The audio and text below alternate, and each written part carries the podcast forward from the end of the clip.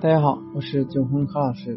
今天呢，给大家分享的话题是开个小咖啡馆，选址好的地段太贵，差的又不想要。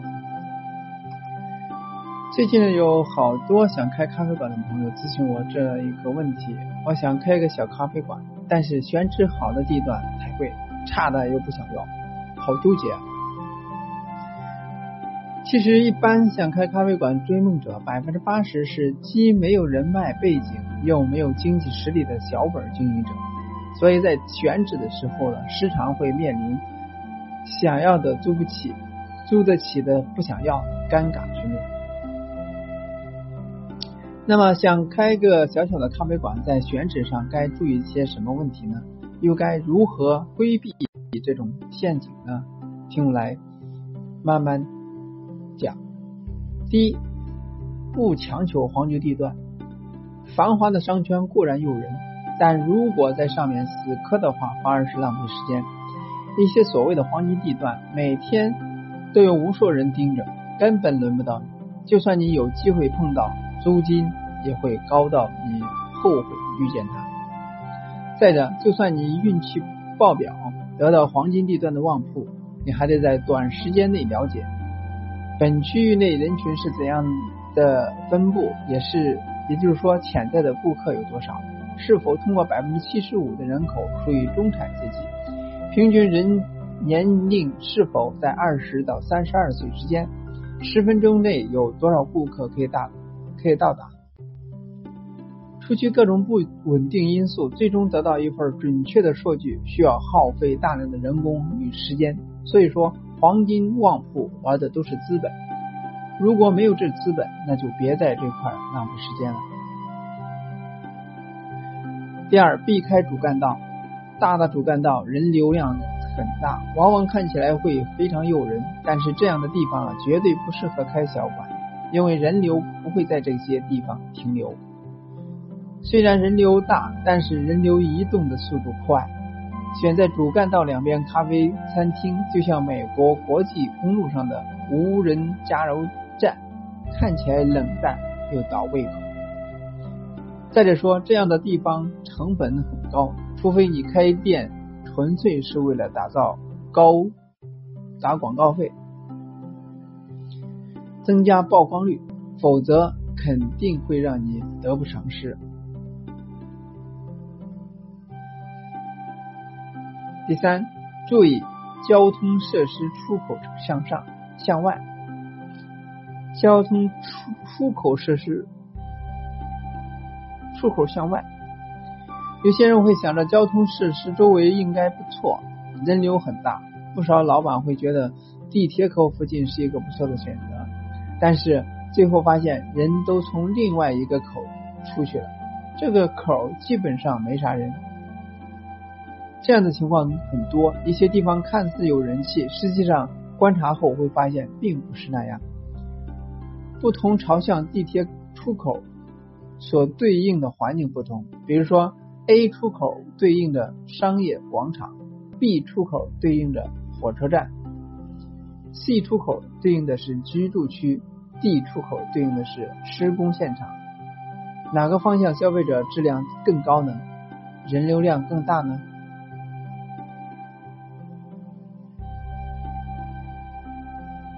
第四，注意街道的阴阳面，就像一座山有阴有阳两面，每个街道都有一条阴阳对对角线，这与整个人口流动方向有关。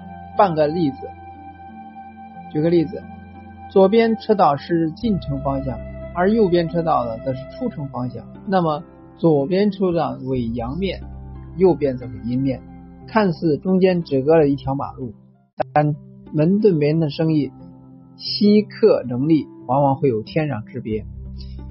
一条很长的巷子或者说是街道，刚开始人很多，往里边越走越少，走到一定距离的时候，人就不再往前走了，决定返回去找一家消费。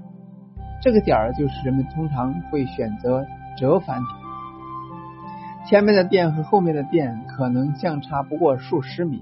而命运却完全不一样。第五，保险不冒险。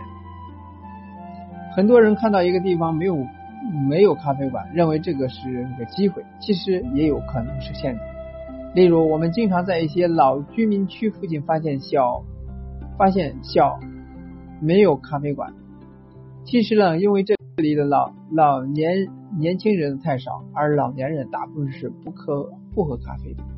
如果你选择的地方有一到两家高级高档餐厅，并且生意做得还不错，那有那么恰恰好说明这个地方还不错，起码用户基本不弱。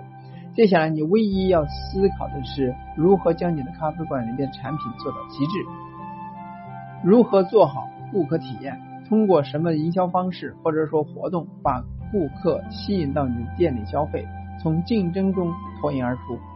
谁都想做第一个吃螃蟹的人，但你手里到底是螃蟹还是蝎子，谁知道？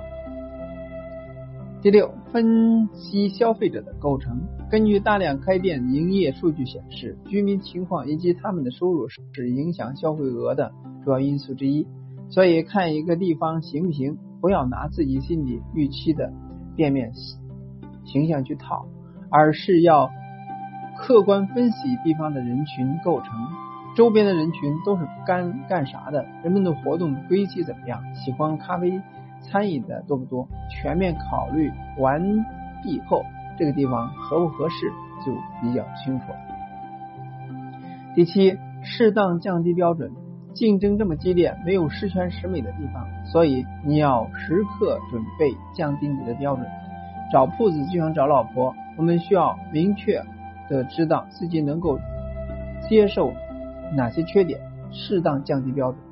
剩下的就是一切耐心的等待和命中注定的缘分了。以上几点呢，是在店面选址的时候应该注意的一些问题，希望给大家在在开店选址的过程中呢提供一些帮助。当然呢，也可能会有很多其他的因素。今天呢就到这里，下次再见。